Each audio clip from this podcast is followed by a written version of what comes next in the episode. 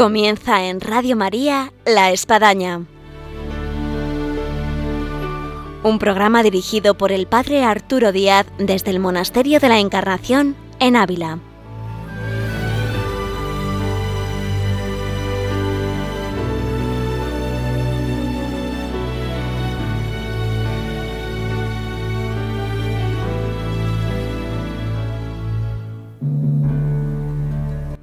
Buenos días, les habla el Padre Arturo Díaz, bienvenidos a La Espadaña.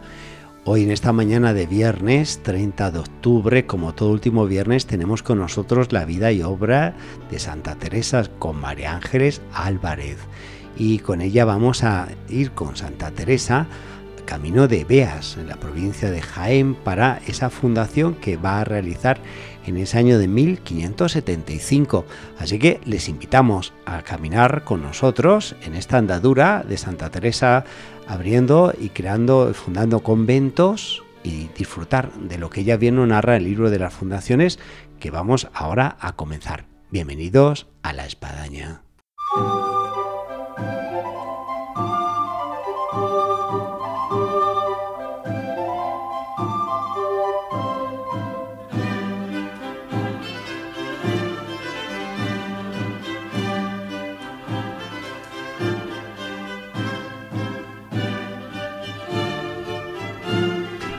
Ángeles, muy buenos días. Muy buenos días, un saludo para todos. Después de los programas que hemos tenido de Vida y Santa Teresa, de diferentes temas, en relación al doctorado de Santa Teresa, en relación a su experiencia mística y otros temas, vamos a abordar que algunos oyentes nos han pedido esa cronología tan hermosa que estábamos teniendo de lo que es la vida y obra de Santa Teresa. Y en este año nos situamos en 1575. Sí, en un momento en que nuestra santa ya tiene 60 años.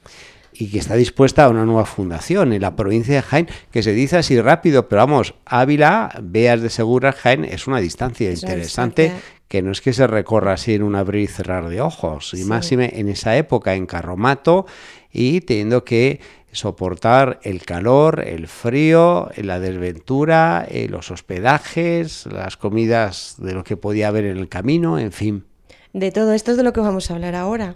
Es decir, porque la santa tenía 60 años y además de que, como dice padre, estaba muy lejos eh, Beas de Segura, eh, pues la santa estaba enferma, iba con mucho malestar.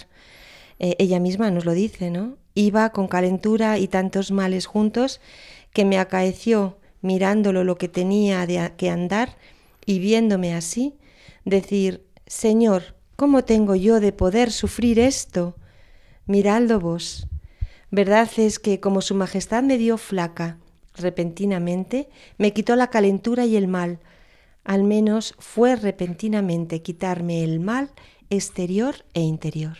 Y ella no, sea, no se queda parada por una calentura, por una enfermedad, por por un malestar grande, porque una señora de 60 años en aquella época no es como ahora, ¿no? Es decir, Vemos en ella esa determinada determinación, que no se le pone nada de por medio y ahí va por delante, aun a pesar de, esas fiebres. Y luego también, María Ángel, el pensar que va hacia Andalucía, que, que, no es que va a hacer un clima un poquito más fresco, sino todo lo contrario, eh, con más calor, eh, tiene mucho mérito y nos hace entrar en lo que Santa Teresa debió de, cargar con esa cruz para estas fundaciones y llevada de ese amor a su majestad que tanto le impulsaba. Claro, y que en aquella época, bueno, pues estas regiones eh, de España pues eran todavía como más lejanas, es decir, ahora nos parece muy cerca, porque con un coche en poco tiempo pasamos de una zona a otra, pero eh, la diferencia entre Castilla y Andalucía en aquella época era muy grande. Y de todo esto es de lo que vamos a hablar en este, en este programa, ¿no? De cómo la Santa pues hizo frente a las adversidades, como vemos, de enfermedad y también de lugar. Entonces, María Ángeles, de alguna forma vamos a subirnos a ese carromato de la fundación que va hacia Beas con Santa Teresa, con las monjas que la acompañan, con los sacerdotes, con los muleros y vamos para Beas. este Vamos para allá, vamos para allá, con algunas hermanas que vinieron de la Encarnación, como sabemos siempre apoyando a, a, la Santa, como la hermana Ana de Jesús, que nos cuenta muchas cosas de todo este momento, y también, bueno, pasan por Malagón y allí pues eligió a otras dos monjas, a Leonor de San Gabriel, a la que ella llamaba cariñosamente Gabrielita, y a la letrada María de San José, que ya hemos hablado mucho de ella. Se lleva un buen equipo, ¿eh?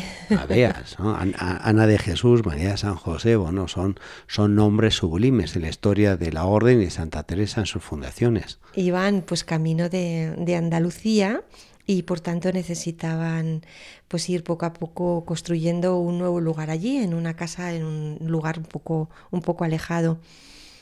Para los que leen María Ángeles en el libro de las fundaciones, y quizás quien leer algo de lo que estamos aquí hablando, ¿en qué capítulo lo pueden encontrar? Pues en el capítulo 27.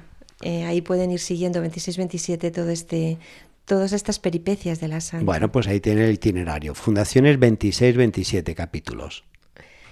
En todo este momento pues pasaron por Daimiel. Entonces, según nos cuenta el padre Fren, eh, que nos cuenta como muchas, muchas, muchas anécdotas y muchas cosas curiosas ¿no? de, de, todo este momento, bueno, en general de toda la vida de la santa, en su libro Vida y Obra de Santa Teresa, pues pararon en una venta eh, que se llamaba la Casa Narcisa.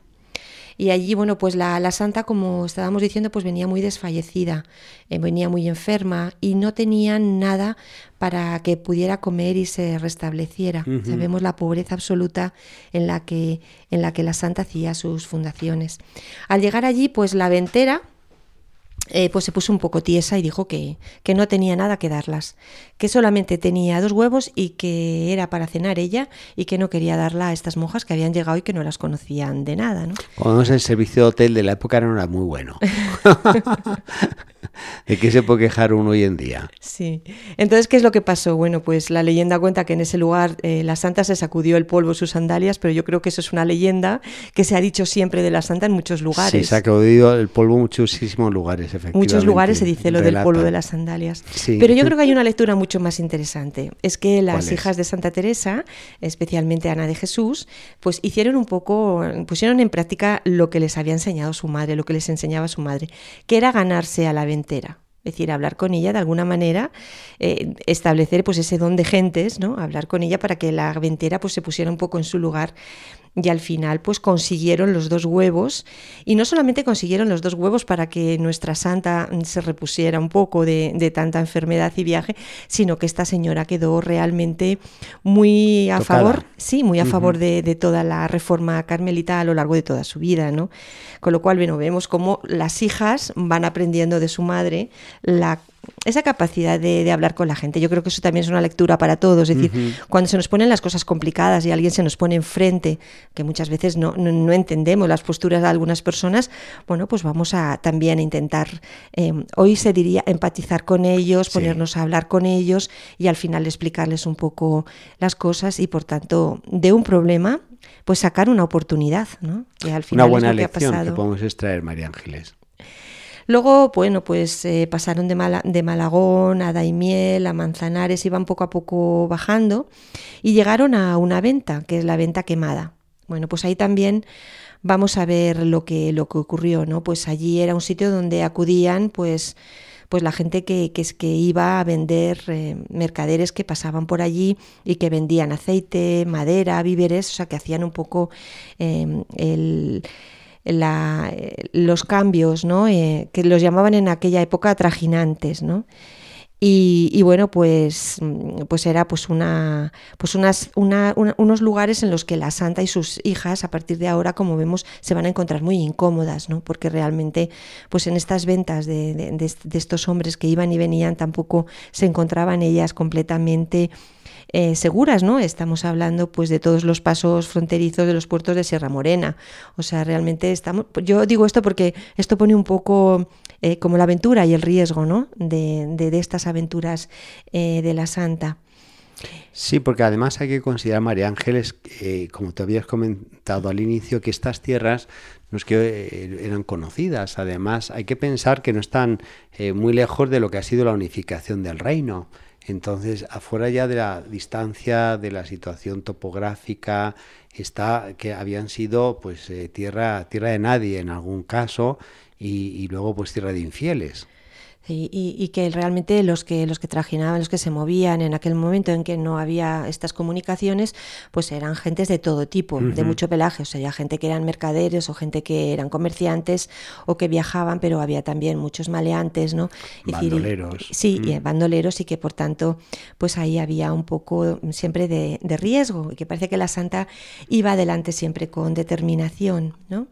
Veían, bueno, pues vemos en el libro cómo eh, se, se, pierden por el camino y casi se, se, se, caen por un precipicio en este lugar y cómo, bueno, pues gracias a un hombre que desde lejos indicó eh, a la caballería por dónde podían pasar, ¿no? Porque realmente, tal y como nos cuenta el padre Fren, que lo cuenta de manera muy, muy detallada, pues las riscas de Valdinfierno, pues hicieron honor a su nombre, realmente, realmente, ¿no?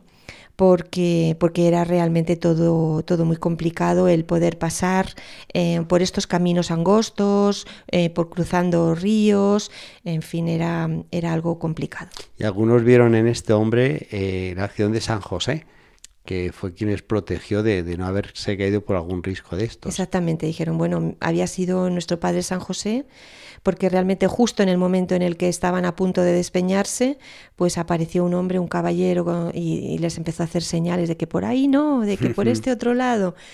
Y bueno, pues está claro que San José, eh, pues como siempre, ayudaba a Teresa y a todas sus, sus hijas en este camino.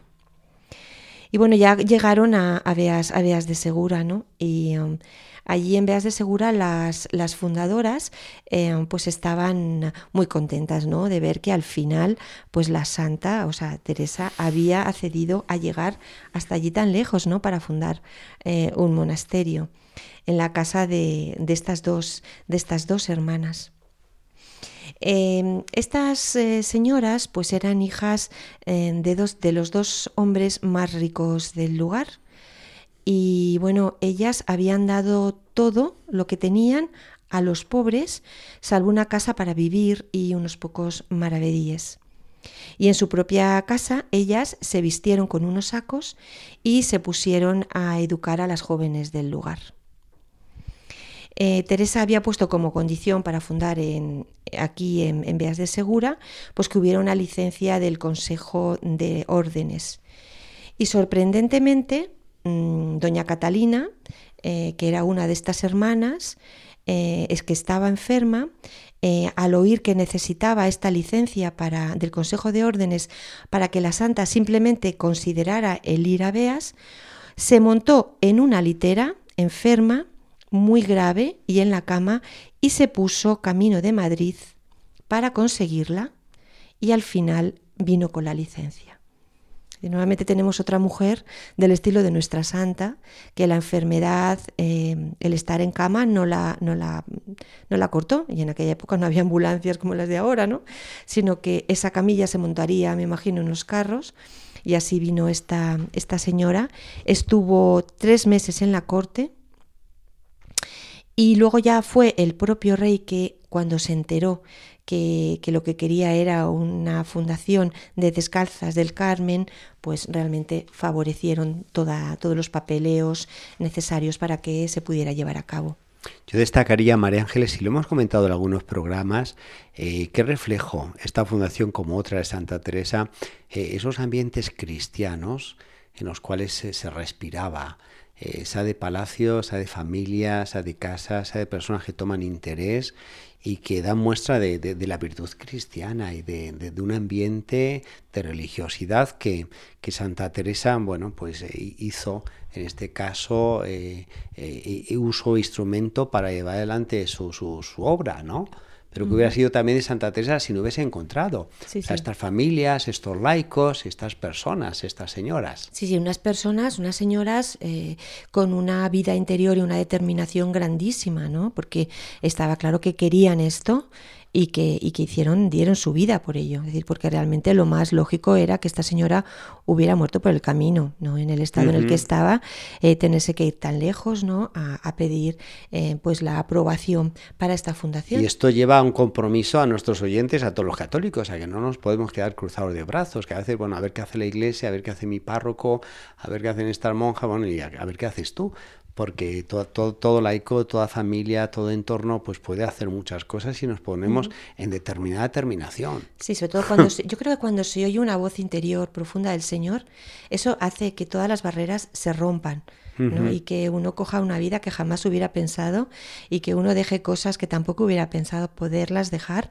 y hacer este tipo de acciones como, como, estas, como esta hermana. ¿no? Así que animamos aquí nuestro programa a, todos a ponernos en acción a hacer cosas en favor de, nuestra fe, de la iglesia, de, de, la iglesia doméstica que tenemos a nuestro alrededor, como nuestra parroquia, nuestro grupo de oración, nuestra institución, nuestro movimiento, y que el Señor obre como obró con Santa Teresa y todo su entorno.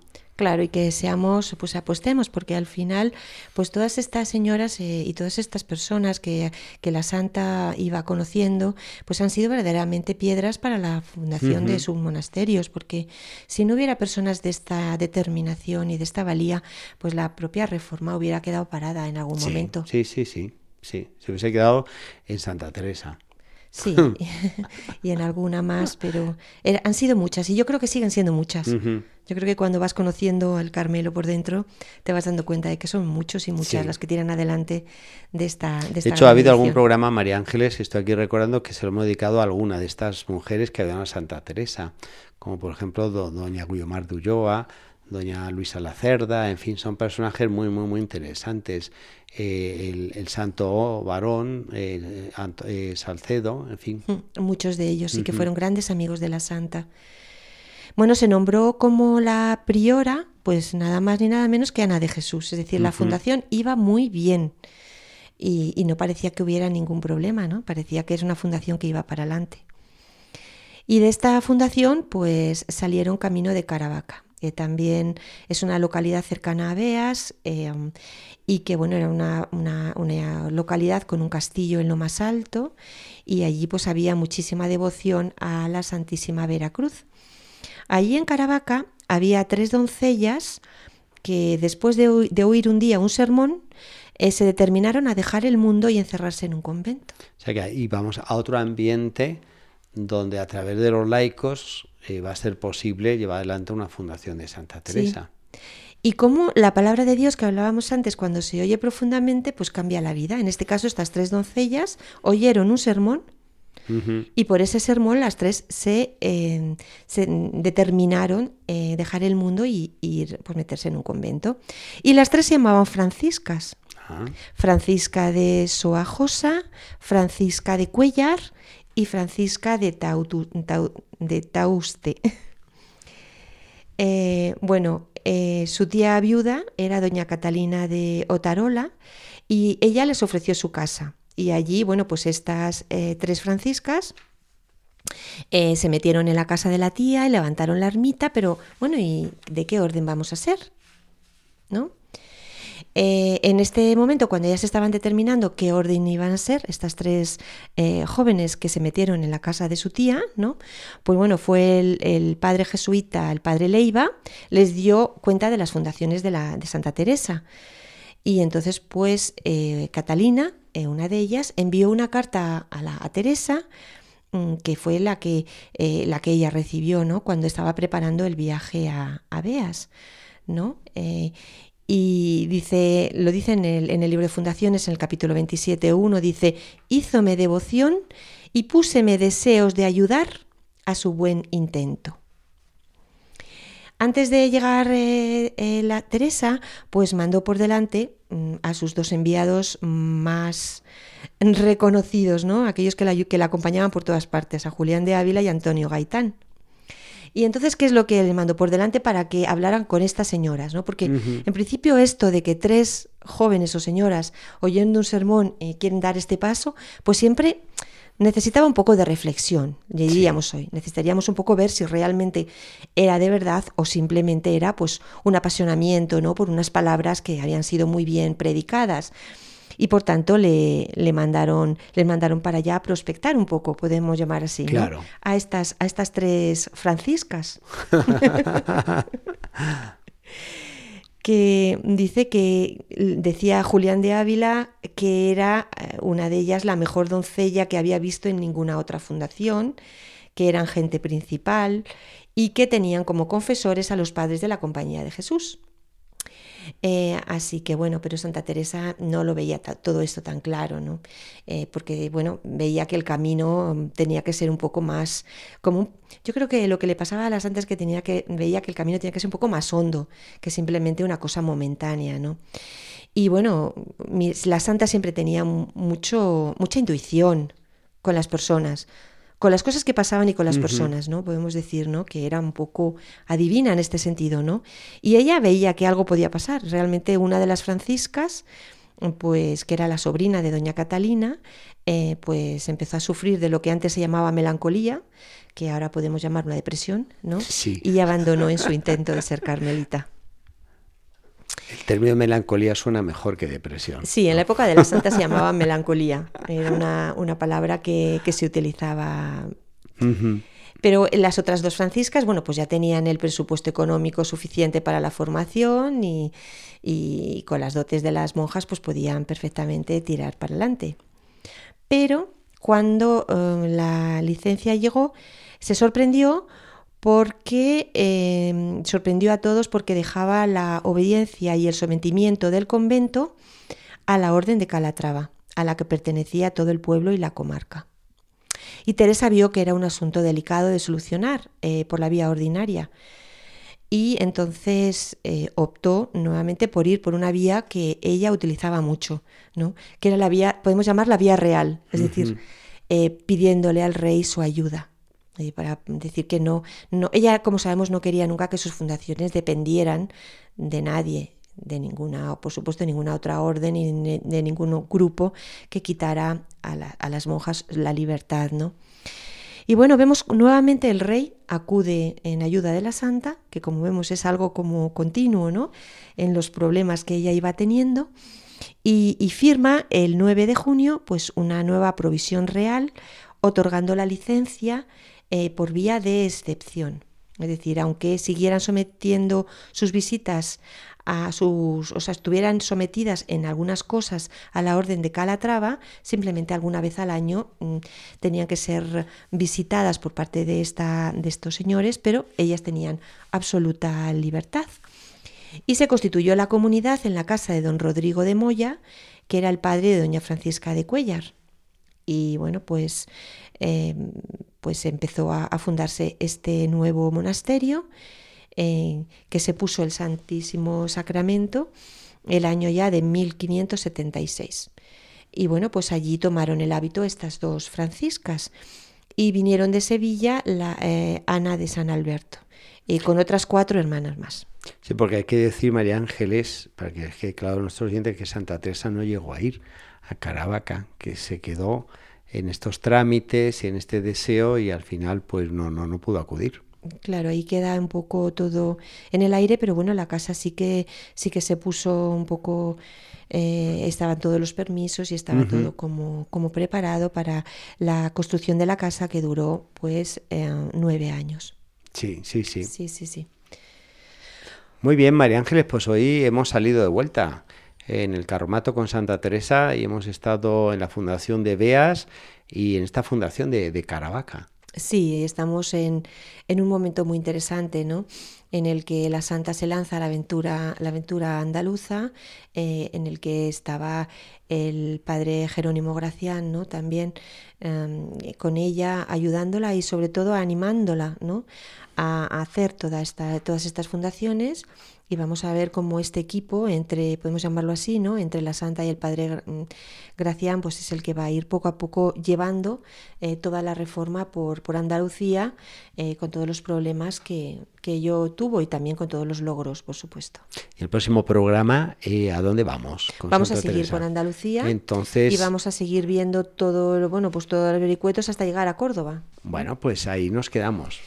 Pues muchas gracias, María Ángeles. Pues nada, animo a todos a seguir leyendo el libro de las fundaciones, también el que quiera profundizar pues con el libro de vida y obra de Santa Teresa del padre Fren, eh, que al final siempre nos cuenta muchísimos datos muy interesantes sobre nuestra santa. Muy bien, pues hasta el próximo último viernes, Dios mediante, María Ángeles.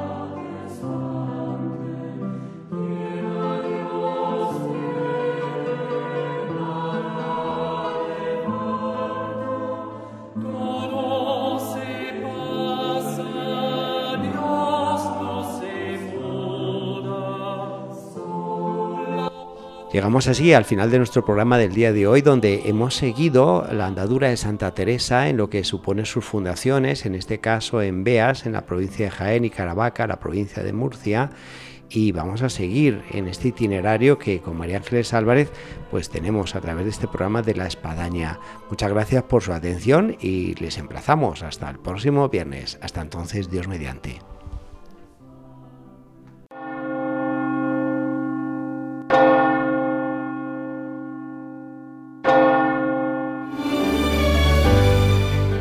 Han escuchado en Radio María La Espadaña, un programa que dirige el Padre Arturo Díaz desde el Monasterio de la Encarnación en Ávila.